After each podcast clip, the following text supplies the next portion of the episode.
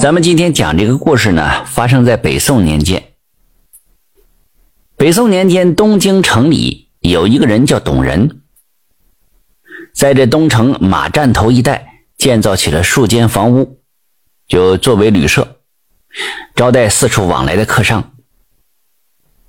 由于董仁善于经营，待人又诚挚，所以信誉极佳，新老旅客往来不断，那生意做的是极有生气。钱财也就日渐增多。年轻的时候，他就已经是一个不大不小的富商了。董仁呢，娶了城东一个茶肆老板的女儿杨氏为妻。这杨氏啊，人长得漂亮，难免就招蜂引蝶了。渐渐的，人也就风情起来。董仁心内尽管是不满，可是也没有抓着他有什么越轨之举。也就不再多说什么了，每日里照拂生意，并不在意家中发生了什么事情。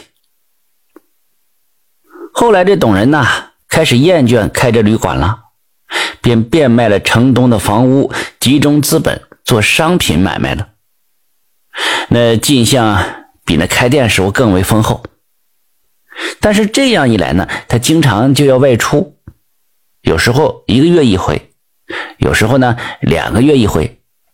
总之，守在家里的时间呢，就不如以前多了。在城东十里之外，有一个叫孙宽的艄公，那以前经常来董家旅馆来居住，和这董人杨氏啊都很熟悉。董人盘出了旅馆之后，独守一个环境优雅安静的宅院，离原来那旅馆只有百十步远。那艄公再来住的时候，也免不了来董宅来坐一坐。后来这董人经常外出，有几次呢是杨氏一个人在家。那杨氏正是二八年华，耐不住这夜长，遂与这孙宽呐勾搭成奸聚会，就形同夫妇。有这么一天，孙宽等董人出去经商之际，又来到董家。与杨氏私会了，孙宽就说了：“你看，我跟你相好已经不止一天了，然而聚在一起的时间却极为的有限。我是经常思念的茶饭不思啊，娘子啊，为什么不收拾金银财物，跟我到别的地方去，脱离这个坟墓一样的孤宅？你我永为夫妇，那有多好啊？”这杨氏早有私奔之意，听孙宽这样说，便点头同意了。当下两个人对天立誓，表示今生今世永不脱离。又等了一些日子，到了十月二十一日，孙宽请人算卦，说是良辰吉日，便与这杨氏相约在这天晚上出走。杨氏呢，收拾了房中所有值钱的东西，坐在屋子里等待着孙宽的到来。但是这天晚上啊，董仁并没有外出经商，由于钱款上的事情，一直在城内同店主谈判生意。天傍晚的时候，这董仁呢回家吃饭，正吃着呢，忽然听到外面有人敲门。打开一看呢，是两个和尚。和尚就说了，他们是洛州翠峰大悲寺的僧人，刚才往旅店投宿。但是人都已经满了，经店主指点，知道这董仁是个好善信佛之人，因此前来投宿一宿，明早便行。这董仁二话没说，就把和尚让进来了，在厢房内安排床铺，这和尚歇下。此时已经进隆冬了，那天阴沉的很，好像要下雪。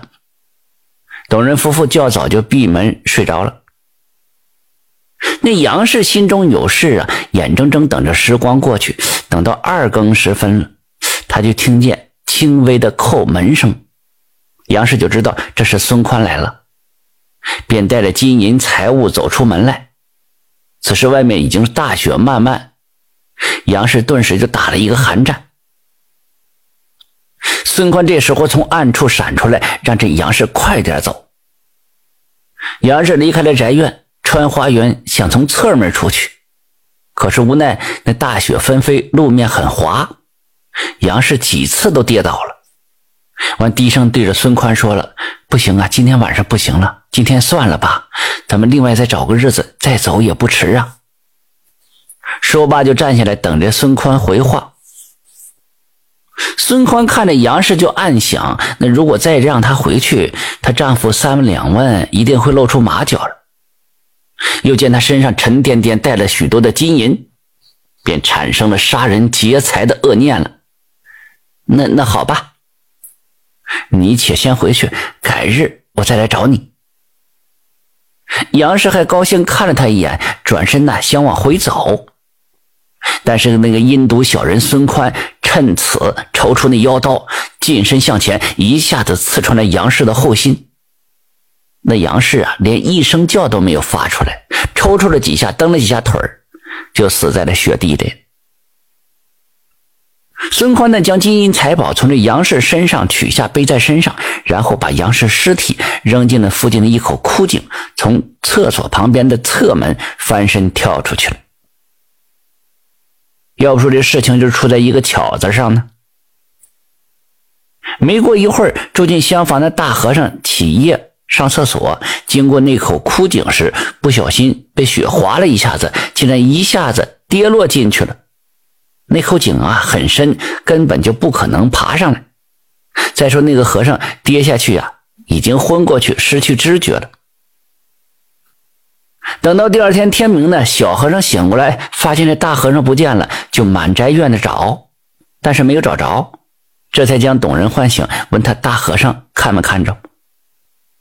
董仁赶忙起来寻找，这才发现妻子杨氏也不见了。在进到房中，发现箱柜皆空，财物被尽数席卷而去。董仁心想，一定是那大和尚有意来此投宿，趁机将娘子给拐走了。随即是城内城外、山下山中搜寻了一遍，但是没有发现任何的踪迹。这董仁呢，泱泱不乐，正在要告官府呢，在偶然的情况之下，他忽然发现这厕所旁边的枯井周围杂草凌乱。那血蒸还略有血迹，随即扶向井口向下观望，井内果然有人在呼救。董仁连忙请来邻居王三，把这长梯和绳索吊下井去，然后这王三啊攀下去观望。这一看呢，这王三差点就没有吓死，看见那和尚躲在那里奄奄一息，杨氏被人杀死在井中，满身满脸都是鲜血呀。这王三把绳子绑在和尚身上，先把他吊上井来了，然后吊上杨氏。